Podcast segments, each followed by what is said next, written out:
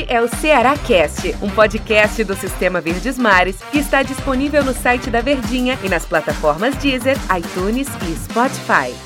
Fala, meus queridos amigos, todo mundo aí do outro lado, escutando com a gente esse podcast do Alvinegro Ceará Cast, mais dessa plataforma do Sistema Verdes Mares para tentar aproximar o torcedor. Onde você já sabe, você já está cansado de saber desde o ano passado, quando a gente desenvolve, tem essa conversa bacana e vai tentando levar cada vez em mais formas o torcedor ficando mais próximo do seu clube. Mesmo que por mais que o tempo passe, fique ainda mais difícil a proximidade com os clubes de futebol, a gente sabe que é algo que tem uma saudade, né? Quando o repórter assistiu o treino, quando a gente podia saber quem é que está treinando bem, quem é que está treinando ruim, mas enfim, o momento só de voltar a ter treino dentro dos clubes, a gente já fica feliz e satisfeito. E esse é mais um Cearacast nesse retorno, pós-pandemia, que ainda não passou, infelizmente, né? Mas que a gente vai devagarinho retornando. E aí já lançamos dois podcasts é, do seu clube.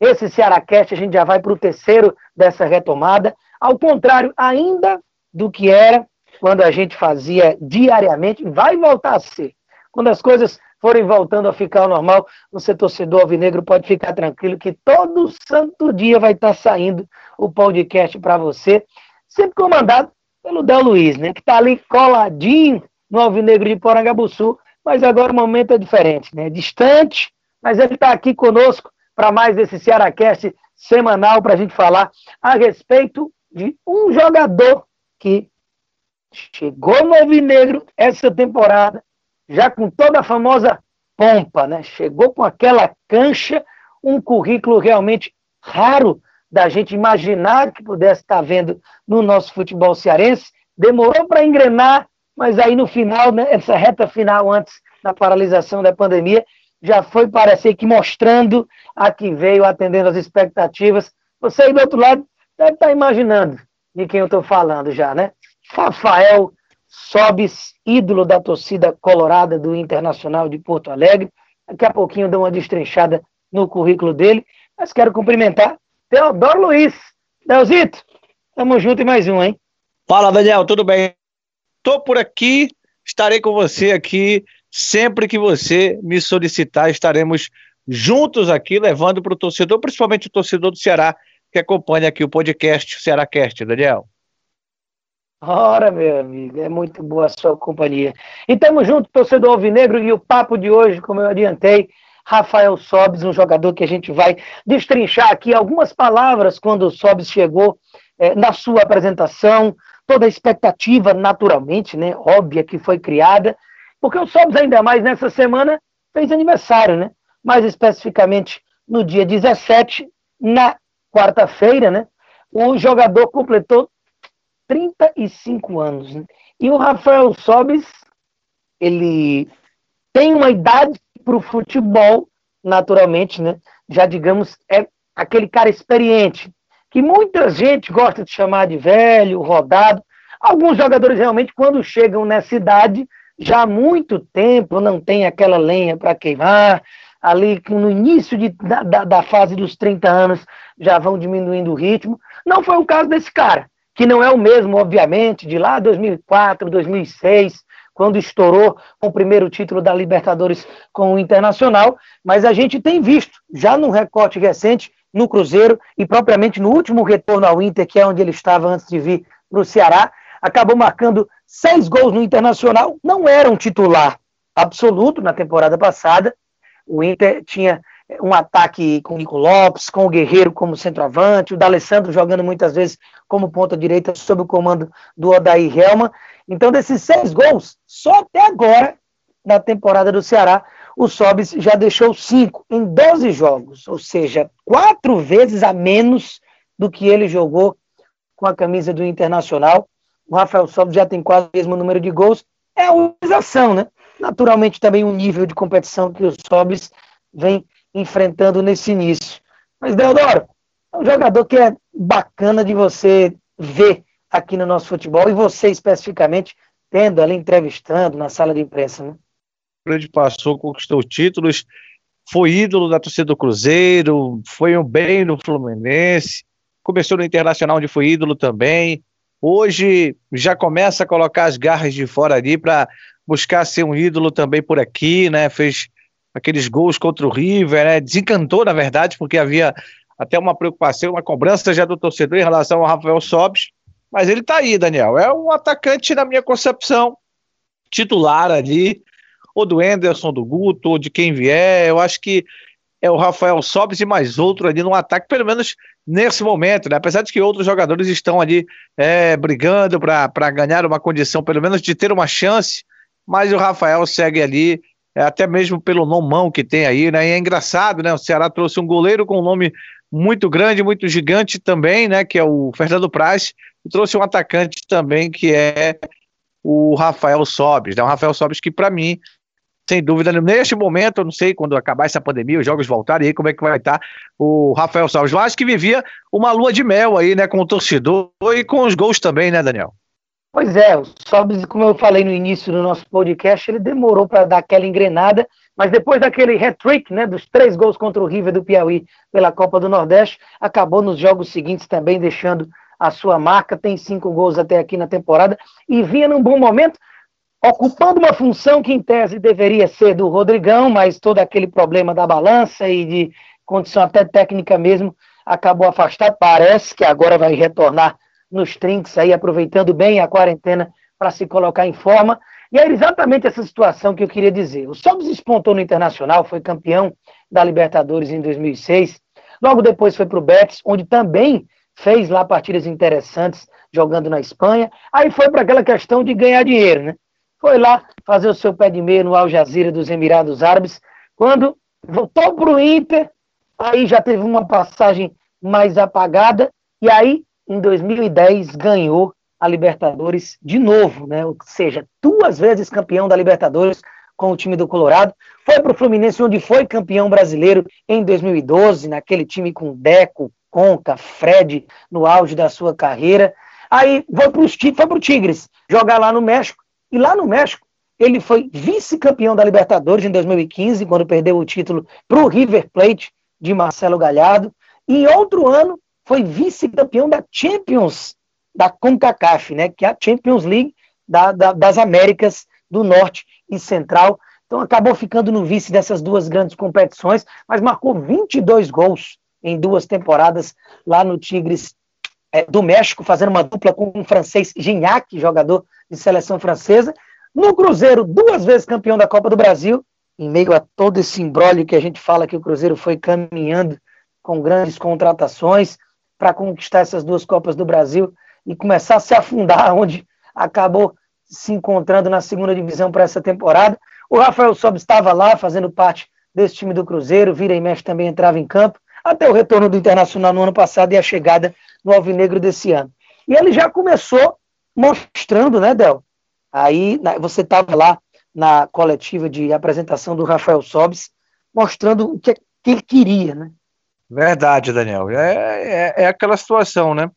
É o jogador que chega e aí, claro, vai para aquela primeira entrevista, e aí, é claro, muita gente perguntando, porque ele tem um histórico muito legal no futebol, né? Como é que ele chega, como é que ele como é que ele olha para o Ceará, será que ele vem motivado ainda para o Ceará? Assim que ele chegou, né, o Rafael Sobis falou da, da honra dele de estar tá vestindo a camisa do Ceará, da perspectiva dele para a temporada desse ano. Claro que ainda naquele momento não se falava em pandemia, não havia essa preocupação, havia sim uma preocupação em relação à expectativa do próprio jogador em relação ao Ceará Esporte Clube, e ele nos conta aqui nesse podcast. Me sinto muito honrado e muito orgulhoso né, de poder estar vestindo uma camisa tão grande, representar um clube tão grande. E a expectativa é melhor, é, é de títulos, é, eu tenho uma, eu tenho o meu estilo de trabalho, eu sempre quero vencer, assim foi em todos os lugares, não será diferente aqui. Me preparo para isso e, e vamos lá, eu acho que o ano é bom, o clube está tá investindo muito e aquilo que eu falei, né, já começando a repetir, esperamos que, que todos os jogadores que chegaram uh, se adaptem bem, entendam bem o estilo de jogo e que nós possamos levar esse clube o mais longe possível. Aí o Rafael Sobes falando conosco aí dessa honra dele de estar tá vindo para o Ceará Esporte Clube, o Daniel. Pois é, é um jogador que gerou a dúvida maior, né? Como, como eu falei já também aqui no podcast, o Sobis ele, ele vem de um recorde recente sendo útil para as equipes, sendo peça importante. Não é aquele jogador que está vivendo com o currículo, não. Então a dúvida que gerava com relação ao Rafael Sobis era qual é a fome dele, né? Qual é o, o tamanho do desejo do Rafael Sobis para esse momento? E além disso tudo, a condição física, né? É, é, como é que o atleta chegava é, com, com, essa parte física e também com relação à a, a, a, fome dele, né? O tamanho que ele tinha de, de, de, ainda vencer na carreira ao chegar aqui no Ceará. Com o grupo em casa, né? Todos já muitos anos de futebol, a gente já sabe como funciona.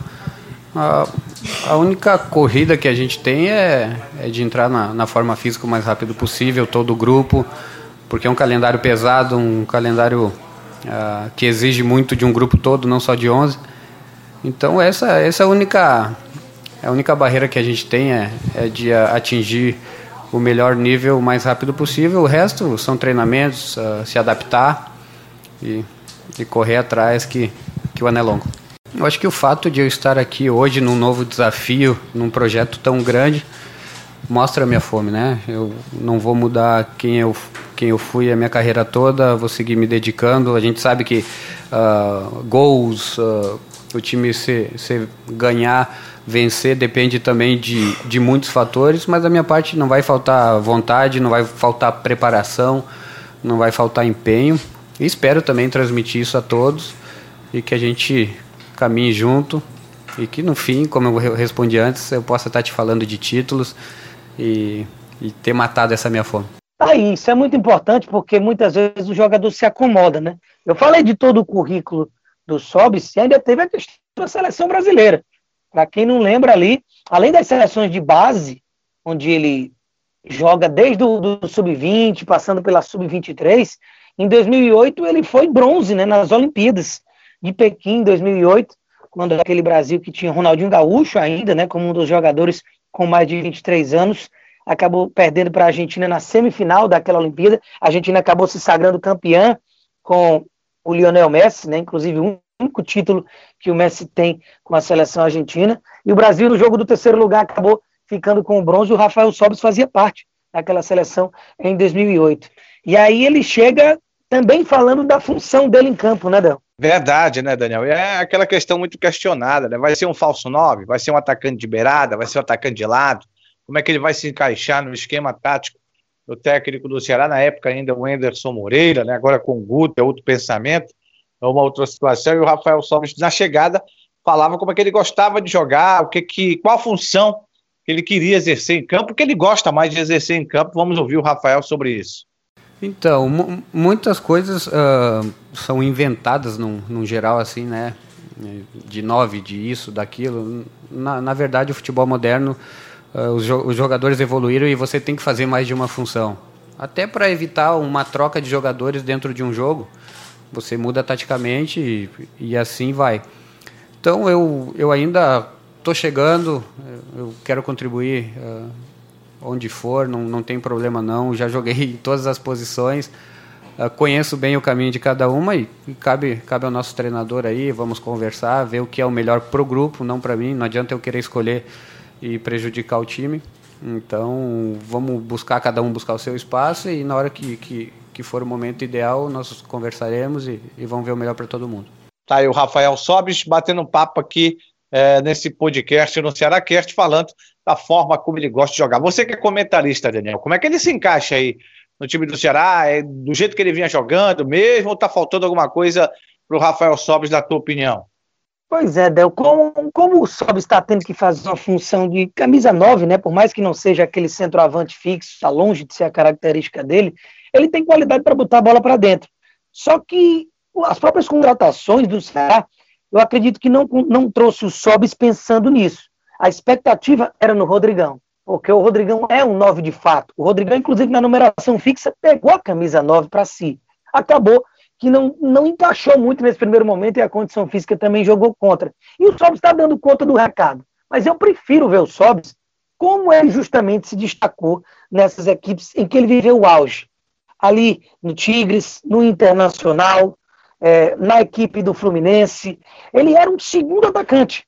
No Fluminense, ao lado do Fred, é, no Internacional, ele viveu ao lado do Rodrigão, é, do, do, Fernandão, perdão, melhor dizendo, inclusive que Deus tenha ídolo colorado, Fernandão.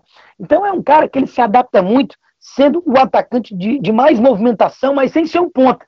O ponto ele precisa muito fazer a função da recomposição, de voltar para acompanhar a lateral. E principalmente da idade que o Sobe se encontra hoje, fica muito puxado. Quanto é, mais próximo do gol ele possa estar na situação que ele se sinta mais confortável, acredito que é mais fácil ele dar certo. Então, o ideal para a equipe alvinegra, eu vejo com o Rodrigão dando certo, ou sem ser o Rodrigão, um outro centroavante que possa acabar vindo, para o Rafael Sobes ser um cara de maior movimentação, que possa sair mais da área, se aproximando, claro, desse camisa 9, sendo efetivamente um segundo atacante, que é uma posição até que o esquema de jogo que o Ceará tem adotado ultimamente não tem esse cara. É mais realmente com ponta esquerdo, ponta direita e um cara mais centralizado. Então o Sobs ele explodiu, digamos assim, ele viveu o seu auge, quando no futebol era mais um 4-4-2, com dois meias e dois atacantes, um mais fixo e um de mais movimentação. Ele era esse segundo homem.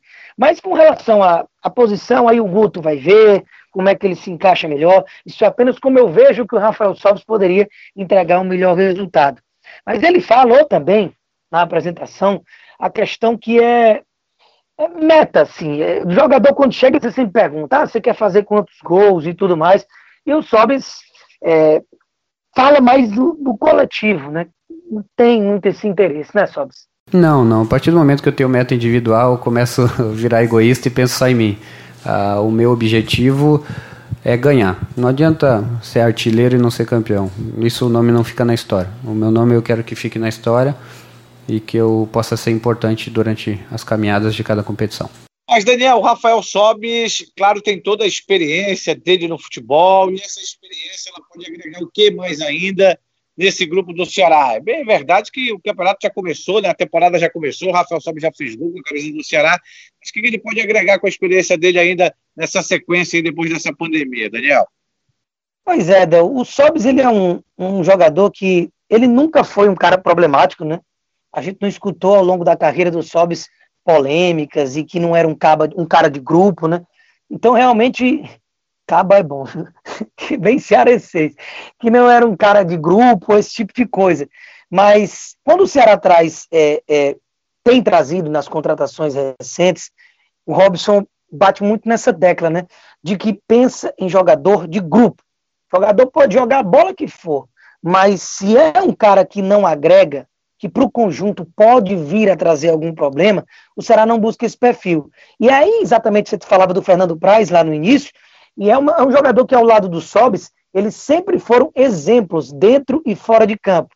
Caras agregadores. E a experiência, o currículo internacional, os títulos, a vivência do Sobis no futebol, eu acredito que agrega a qualquer equipe.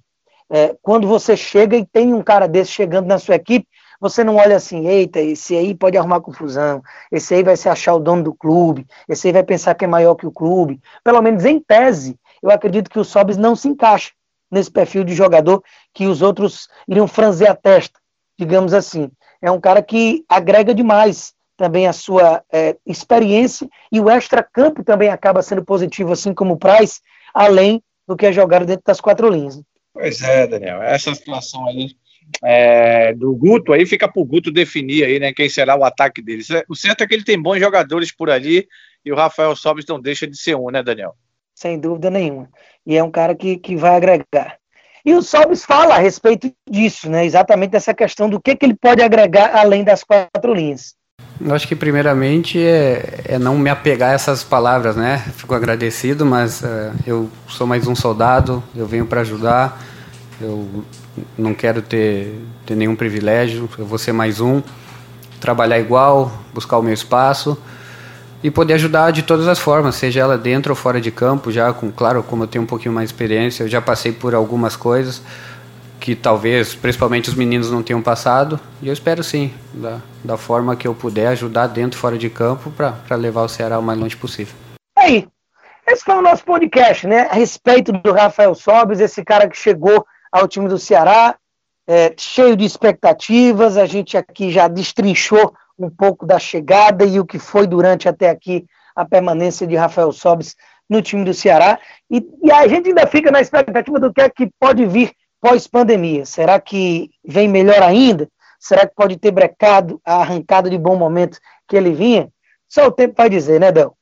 É verdade, Daniel. Um abraço para você, um abraço para as pessoas que estão acompanhando aqui esse Cearacast, aqui um podcast do Sistema Verdes Bares de Comunicação. Dizer para você que foi um prazer estar com você aqui do seu lado, lado a lado com você, falando de um grande atacante, de um grande personagem do Ceará, o Rafael Sobes.